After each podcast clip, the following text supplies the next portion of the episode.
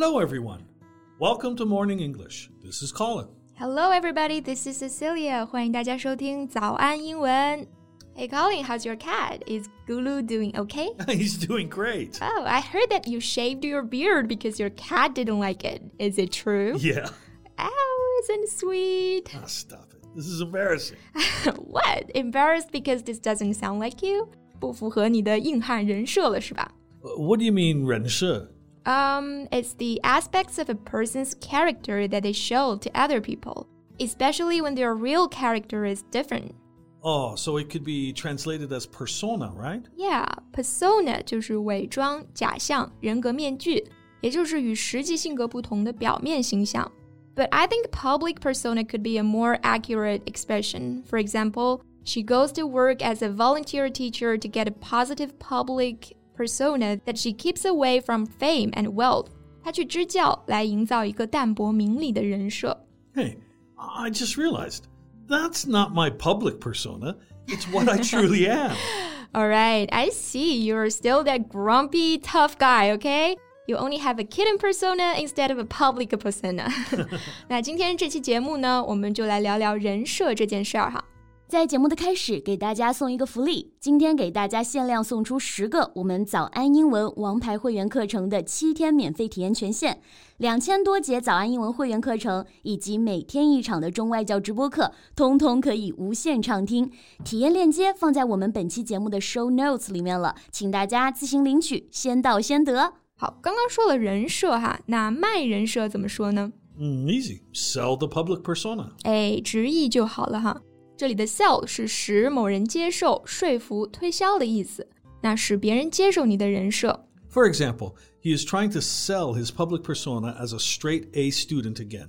那出现了第一个常用的人设了哈，就叫这个 straight A student，科科都连续得 A 的全优生，也就是学霸喽。 So, what are the other public personas that celebrities like to use?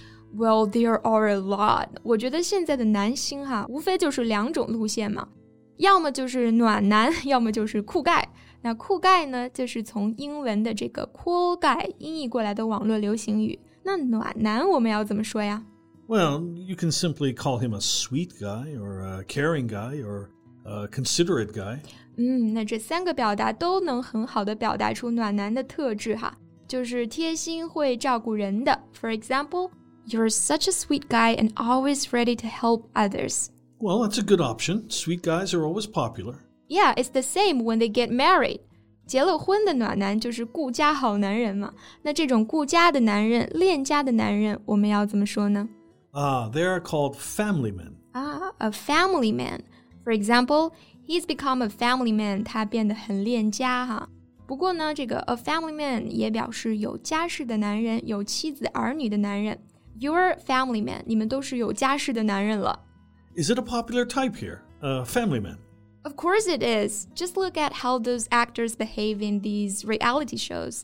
就比方说这个林峰哈，在最近这个综艺《妻子的浪漫旅行》里面，他和他的太太张馨月就是大秀恩爱，俨然就是一个宠妻狂魔。 Well, maybe that's how he truly is.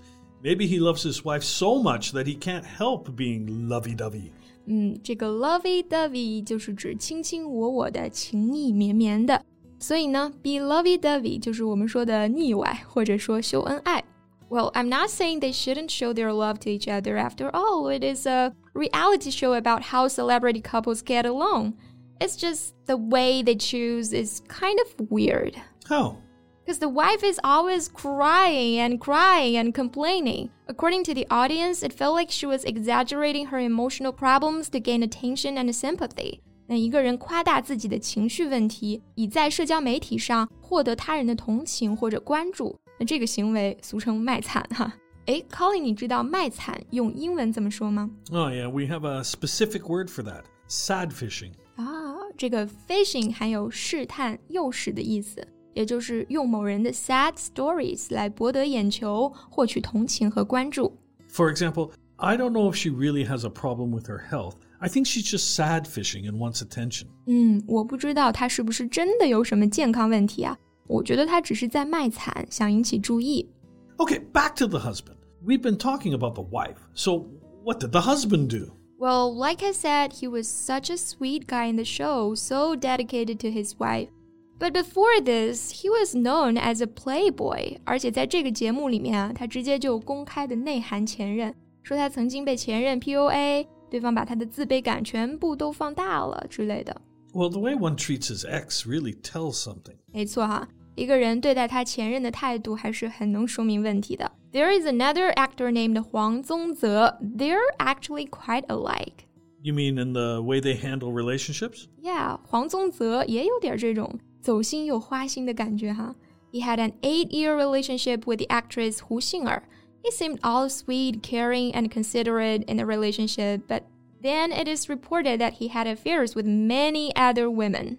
Well, I guess those scandals went against his sweet guy public persona. Yeah, you can say that. 他的这个好男友人设就此崩塌了。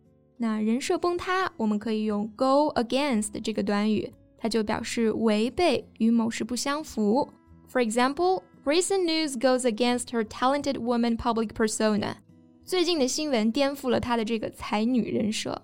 You know, we were talking about family men, and there is a more extreme situation men afraid of their wives. Oh, I know. You're talking about henpecked husbands, right? Yeah, so you use henpecked to describe a man when you disapprove of the fact that his wife or another woman is always telling him what to do or telling him that he has done something wrong. 嗯，这个 hen 是指母鸡，那 peck 呢就是鸟类用嘴啄或者叮。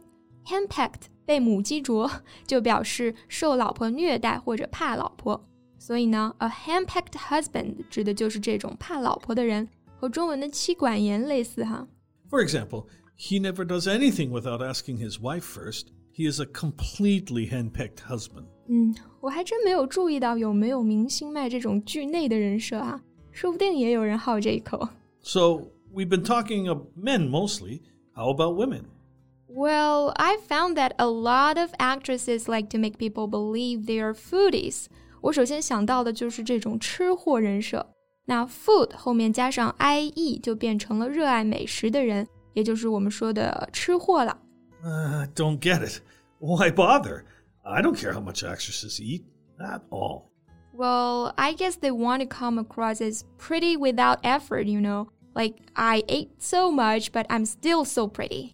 Oh my god, I'll never understand women. Okay, that's all for our show today. 今天的节目就到这里啦。 So thanks for listening. This is Colin. This is Cecilia. See you next time. Bye. 今天的节目就到这里了。如果节目还听得不过瘾的话，也欢迎加入我们的早安英文会员。